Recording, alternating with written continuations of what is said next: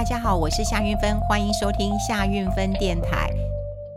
最近想要投资人，其实心情应该都会很不好了哈，因为啊、呃，连续台股的一个下跌，那么希望守住一万四就一万四守不住哈，包括国安基金进场也没有把一万四守住，然后一万三，呃，今天一万二了哈，很多人说，哎呦，万二都见到，那会不会出现万一呀哈？那今天有一个非常重要的事情，就是台积电的法说会。呃，台积电的呃法说会啊，呃，待会我会讲几个重点，因为我呃今天整个呃下午到晚上哈，我有一群呵 呵很喜欢投资的呃朋友，那么都在讨论这件事情了哈。好，但呃说实在的哦，就是我今天觉得比较难过的呃一点哈，就是。呃，很多人在做呃投资的时候，那呃现在哈反而是真的很煎熬，因为你股票呃如果有很多的时候，那你就会觉得，哎，我到底要不要卖？我不卖的话，我会呃这个赔更多啦。特别是这两天呢，我觉得台股当然跌台积电，可是除了台积电之外，哈，有很多存股的概念股都在跌。好像这个金融的哈，这些都在跌。那为什么会跌这么多呢？你不是要存股吗？那为什么这些资金也大逃杀了？主要我看到的是很多存股很保守的钱都逃出来了。好，那当然我今天还有跟一个这个嗯非常呃资深的一个呃这个呃股市老手在聊天呢、哦。但股市现在不到一万两千点，很多人在问。那会不会到一万一千点？因为叫万一嘛，哈。可是你知道他怎么回答？他说：“运芬，你还记得一二六八二吗？好，当然啦，一二六八二是台股过去三十年的高点嘛，这当然是一个天大的一个阻力嘛，哈。可是他就跟我说了一句，淡淡的说了一句，他说的很清淡，他说：啊，你突破了就变成一个支撑了，你有没有想过？我就说：哦，好。”那有时候啊，跟这些股市，嗯，这些非常资深的人，你不要打破砂锅问到底了哈。你你问了以后，他就会丢了，他就不不会告诉你了。因为很多人可能就会问说，哦，那你觉得一二六八二是底部了？哦，那你现在可以买什么股票？哎，你这样就在探听人家的名牌，他可能就会呃呃丢了，他可能就会不说了哈。所以有时候呃，基本上这些老手他会。呃，讲他的观点，那你就要能够听懂一二哈，然后也可以观察一下他在做什么样的一个事情了哈。好，那当然，呃，是不是有暗示，就是说，哎，一二六八二，你当然突破之后。当然就会成为台股的一个支撑，那当然我们是要观察的。那话过呃说过来哈，我刚讲过，就是有很多的存股族，好，就你存金融股啊什么，你就是想要存这些股票啊？为什么这些保守的资金都跑出来了？就是你受不了内心的煎熬。所以其实我最难过的就是看到，呃，明明是要存股的人，可是碰到股市大涨或大跌的时候，他就告诉你啊，我先做波段。我先停损再说，或我先停利再说啊！你不是要做存股吗？你就是受不了内心的煎熬，你最后败在什么？你就是败在内心的煎熬。所以投资啊，就两个关卡过不去，一个就是钱关，一个就是心理这一个关卡。好，这两个关卡的确在现在，呃，真的是一个很大的考验。好，话再说回来哈，台积电开完法说会，他今天在开法说会的时候，其实我自己在我呃自己中广的一个节目线上，那时候我就在看那个台指期，其实有涨了一百点，就觉得诶。那是不是法说会有比较嗯好的一个结果了哈？那当然，法说会今天呃开完有几个重点了哈，会呃有几个重点了哈。那这个重点大概呃就会。这个呃营收哈，比方说二零二二年第三季的营收是两百点二亿的美元哈，那这个呃这个年成长是三十五点九 percent 呐哈，那这都很符合这个呃猜测了哈。然后呢，这个呃毛利率哎，请各位看哦，毛利率毛利率高达六十点四 percent，大家可以猜到原因是什么吗？因为新台币对美元。对不对？有汇兑的收益，所以会造成他们的营收非常非常的呃漂亮了哈。那当然，它的嗯还有很多的呃这个数字啊，比方说大家要关注一下二零二二年第三季智慧型手机，那么占营收啊四十一呃 percent 哈，消费性的哈，还有一些高阶的，还有车用的，这里大家要留意一下。那另外存货的周转天数是九十天。啊，九十天呐、那它的营运现金流还有四千多亿元，这都是今天法说会的一个呃重点。那我有看到我的朋友就把这些重点哈、啊、传来给我了。那当然，今天法说会非常非常的一个呃这个热闹，有人就问问题说，哎，你要不要考虑股票要回购？那当然，他们的回答是说不考虑，还要投入资本的支出啊，就是他觉得。然后呢，当然有呃，今天还有个新闻出来了哈、就是。呃，台积电，好，他还是有得到美国一年的豁免期，好，豁免期、豁免权呐，哈，所以他还是可以。好，就是提供美国的设备给中国啊，因为我们啊前两天有跟大家分析过嘛，哈，就是说呃拜登的法案哦是一步逼近一步啊，哈，就规定啊你只要是美国籍，呃，然后你是这个就那个美国的这个嗯高阶制程绝对不能够卖到中国去了哈。那台积电有一些客户哈，或者他自己也在这个南京设厂，他怎么可能不卖过去呢？但他有一年的豁免期。好，豁免期。好，这个大概就是今天法说会的一个重点。我呃刚讲完这些数字之后，我们整体来看是正面的，好，是正面的。那当然我刚刚讲过了，呃，台股的这个指数期货是上涨的，ADR 的盘前也是上涨的，所以看起来明天是会拼一下了哈。我们先来看哈，就第四季它几乎是赚一个股本嘛，好，赚了一个股本嘛。我们刚讲了十块多赚一个股本了哈，所以全年它应该可以有三十七到三十八块钱的一个实力啊。所以今年我认为是台积电最好的状态，好，最好的状态，好，最好的状态了。那短线上看起来，我觉得风险并不大，但是放长线。到底台积电是不是放长线？我觉得这是我们啊、日后要关注的一个问题了。所谓放长线，有人讲就是存股，或者说，哎，我今天就四百块钱以下买，然后我就等到它每年的一个呃配息，然后我就跟着它一起成长，因为它是全世界的一个这个高阶制程的一个呃领导龙头的一个地位，它是台湾的护国神山，它的景气看起来是一片大好。那么它都是做这个领先高呃这个高阶制程的哈。好，这些都没有问题。可待会我们会提到，就是它还是会有一些呃地缘政治的一个呃风险在。好，那我们来讲哈，就是说明年会不会有这么好的？我们先不要撇开政治因素好了，我们。各位，我们来听一个逻辑哈！这逻辑是我今天啊、这个法说会之后，我觉得在晚上我还帮大家来录这一集节目啊，实在是啊、有一些观察，你说不吐不快了哈，不吐不快了。那我们就一起来学习跟分享。我并不是呃分析师，或者说我明天一定要呃股市会怎么样哈，但我们投资一定要逻辑，我们慢慢的养成这个思考的一个逻辑，这个很重要的哈。大家都知道这个啊、台积电。好，对不对？我们的产品出去了，我们是呃这个赚美金的。你赚美金换成这个台币，对不对？现在哇，三十三十一块、三十二块了。那我是不是可以换对很多的汇兑收益了？所以你明年可以有这，你今年这么好的汇兑收益，毛利率是六十趴哎，六十 percent 哎，明年会不会有这么好的汇兑收益呢？当然是不会有嘛。好，当然是不会有了。毛利率哈，大概五十到五十五趴，我们可以说是常态。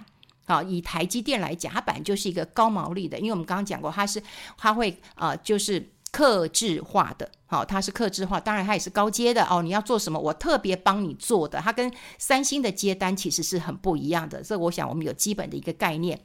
那你说？第三季突破了六十 percent，我觉得这个是特例，哈，也就是汇兑的收益，那么让它这一项成绩非常非常的好。那政治这个因素，说实在的，很难评估，很难评估。第一个，我认为，好，美国，我觉得很奇怪，你你美国打成这样，你要不要把台积电买下来算了？好，你干脆就让台积电变变成美国企业算了，美美国的这个这个这个呃事业算了啦，哈。好，那。现在为什么拜登就像我刚刚讲过了，就是从封杀华为到了这个呃晶片法案强行过关，到成立这个呃晶片联盟，一直到现在又限制说高阶制程就是不准卖到呃这个这个中国去。好，你为什么这么多的一个戏码？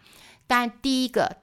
他也打到了美国的设备商，美国的英特尔的股票，当然也打到我们的一个台积电。可是他真正的做法，第一个当然就是从贸易战延伸到科技战。我们讲科技战就是一个国力的一个展现了，他就是要打这个中国。那为什么要在这个时候打呢？啊，因为中国现在在选举嘛。那中国现在那个，那到底美国拜登他们的策略有没有意图不使人当选？好，大家都知道我我讲是谁。他有没有目的是使中国某一个人好不当选？所以我就给你这么多的难题，好，我就给你这么多难题，而且我就逼你。可是你中国现在没有空理你，中国只有外交部讲说这是科技霸凌，他没有讲话。为什么他们在选举？那现在比较关注的，反而是大家要关注一下，到底这个。中国二十大开完之后，选举的结果是怎么样？那大家很关注的是不是汪洋可以当总理？因为说实在，他是比较自由经济派的。那习大大是国进民退，是不一样的哦，是不一样的哦。自由经济跟国进民退是很不一样的。所以我觉得拜登是在中国的二十大之前就给他压力。坦白讲啦。我觉得普丁跟习大大哈，真的都没有拜登聪明，真的 真的。你看一个，你看你看拜登多聪明啊！哎，他打一个科技战，轻轻松松的打了台湾，又打了这个这个这个中国，然后呢，他还给我们武器，对不对？当我们的顾问，还派个人来这边耀武扬威一下。我觉得他真的是太轻松了。那你普丁打？那个乌克兰也没有这么容易，我真的觉得拜登太聪明了。美国并没有花什么样的力气，他也没什么消耗，对不对？就可以这个左打这个中国，逼得他哈，然后也逼得我们台湾很难过。有时候我真的很想一句话，我就觉得台积电好，我做这么好，我做到全世界都已经这么顶级的一家公司，我做这么好，我到底招谁惹谁了？那我到底招谁惹谁了？哈，为为什么要这样子？呃，这个不公平的一个呃待遇了哈。那当然啦，我今天要跟大家分享，就是说，第一个，这个台积电的法说会，那么已经这个告个段落了。那很多的这个呃数据也都出来了哈。比方说，我们刚讲过了，第三季的财报这个很不错哈，这个合并营收有六千多亿，六千一百三十一亿，毛利率有六十。点四 percent，单季的 EPS 十块多嘛，哈，十点八三，我就赚一个股本了，又创新高，所以这财报是漂亮的。那另外呢，就是最重要的一个点呢，就在于台积电有说了，好，就证实了，我可以获得一年的豁免权。那当然，他就可以继续采购美国的晶片，然后用在他中国他南京设厂的一个设备。好，那当然他也有提到一点啦，就是说，哎，库存还是有一点点的。这个呃担心哈，有一点点担心库存嘛哈，库存，所以到底会不会有经济的一个呃衰退，或者国际政治的一个影响？那影响到不管手机的需求，或者是 PC 的一个需求，那当然就对台积电有一些影响了。那除了今天啊、法说会的一个内容之外，好，我们就真的要看啊、台积电现在碰到的一个问题，不是只有。这个呃产能的问题、库存的呃这个问题了，而是这个政治碰到的一个呃问题了。那另外呢，我们看到这个股本这么的呃，就第四季赚个股本嘛哈，所以算一算，今年真的有三十七到三十八，这是呃目前看起来，因为已经到第三季，算起来是三七到三八了哈。可是说实在的，明年我自己认为它的汇兑收益不会这么好。好，这是我们要观察的。所以毛利率你说可以到六十趴，那真的是第三季的一个特例。所以呃，到底明年，当然有很多人说啊，那那台积电都跌这么惨了，我能不能买？我实在是很难讲。短期在今年，我觉得没有太大问题，你要抢个短。可是长期你会碰到一个问题，也就是说，如果一直有这种呃政治的呃因素，一直有这个地缘政治的一个呃问题，那供应商都不会要求说，哎，你台积电，你要不要到别的地方去去去设厂啊？如果台积电移出了台湾呢？我不知道哎。如果如果台，因为因为如果在美国，那那他也做了先进制程，也就是台积电先进制程有走出台湾，那台湾还重不重要？那台湾还是科技岛链吗？台湾的地位到底在哪里？所以我坦白讲，我我今天如果地缘政治的一个压力啊，我是厂商，我也要求说，哎，你台积电，你给我移到一个安全的地方去了啦，哈。所以，呃，今年。呃，台积电，我想以这个财报看起来是问题是不大的，但明年总是有一个很大的变数，有内在的因素跟外在的因素。内在因素就是汇兑没有这么好，但外在其实是我无法评估的，就是政治的一个呃问题了。好，所以嗯，当然过去有很多人讲说。你报股票啊，你就报台积电，因为最没有问题哈。呃，这个因为台积电已经是护国神山，已经最好的股票。那你你不会报名牌，你就报台积电嘛哈。那那那如果台积电跌，也是非战之罪哈，就像一个模范生一样哈。他今天有有一天考不好，那不是他的错。哦，可能是呃天上下雨让他滑一跤了哈，或者是他忽然吃坏东西拉肚子了。总之就是不是他的错，这也是我们对于很多绩优股在投资台呃就是投资类似台积电的时候，或者你要爆牌的时候，你都不会有太大的问题。但从这一次台积电的事情，我们不见得要立刻去从啊、这个股价上面去得到呃利益，短线利益。但是如果可以从这件事情去思考一下，它长期会有什么样的一个发展？我觉得这才是我们在台积电当中哦学到宝贵的一个经验跟判断，比你在股股价上赚到还要容易。真的，你你与其你要去不知道未来会怎么样，你确定发生的事情，你不要放在不确定上面。好，确定发生的事情是什么？是比方说你要退休了，或你要存子女教育基金，或者你要买房子，这是确定的发生。可你要放在一个不确定的标的上面吗？台积电。在呃明年就会有汇兑没有那么好，或者是政治地缘的一个风险，那你就真的要嗯、这个要好好思考一下。所以呃当然呢，也有很多人不管，也有很多人问我说，那谁谁谁说台积电很好，那个谁谁谁说这个呃台积电几百块他就要买，他他他是外资分析师，他是怎样？对，他说了，那你未必能够听嘛。你爸爸话你都不听了，你会听他的话？那请问一下你的钱你谁负责？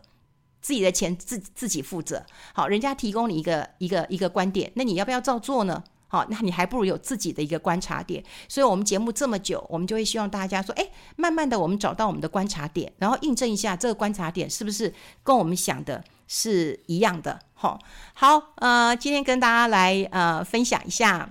这个台积电的一个法说会了哈，好，还是要提醒大家，我们的节目快要三百集了。那么三百集的话，嗯，因为我们每周一、一三五哈都有更新了哈，所以对我来讲，我觉得是一个很重要的里程碑。我希望大家到我的呃脸书，就夏云芬有蓝勾勾，那我有一篇文章在写说我们有呃什么样的回馈活动哈，大家可以到呃我的脸书上面去呃问问题，我会在三百集的时候回答大家所有任何你想要问的问题了。好，今天跟大家分享在这边，我们下次再见喽，拜拜。